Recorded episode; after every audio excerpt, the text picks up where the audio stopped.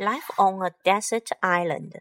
Most of us have formed an unrealistic picture of life on a desert island. We sometimes imagine a desert island to be a sort of paradise where the sun always shines. Life there is simple and good. Ripe fruit falls from the trees and you never have to work.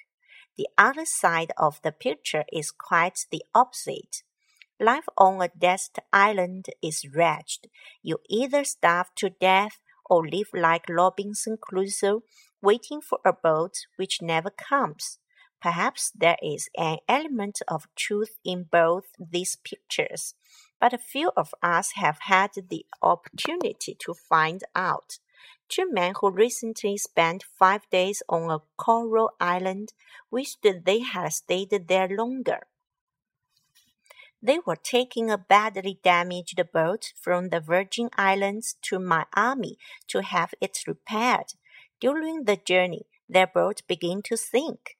They quickly loaded a small rubber dinghy with food, matches, and cans of beer, and rowed for a few miles across the Caribbean until they arrived at a tiny coral island.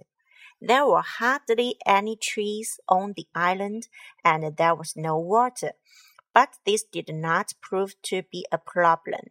The men collected rainwater in the rubber dinghy. As they had brought a spear gun with them, they had plenty to eat. They caught lobster and fish every day, and as one of them put it, ate like kings. When a passing tank rescued them five days later, both men were genuinely sorry that they had to leave.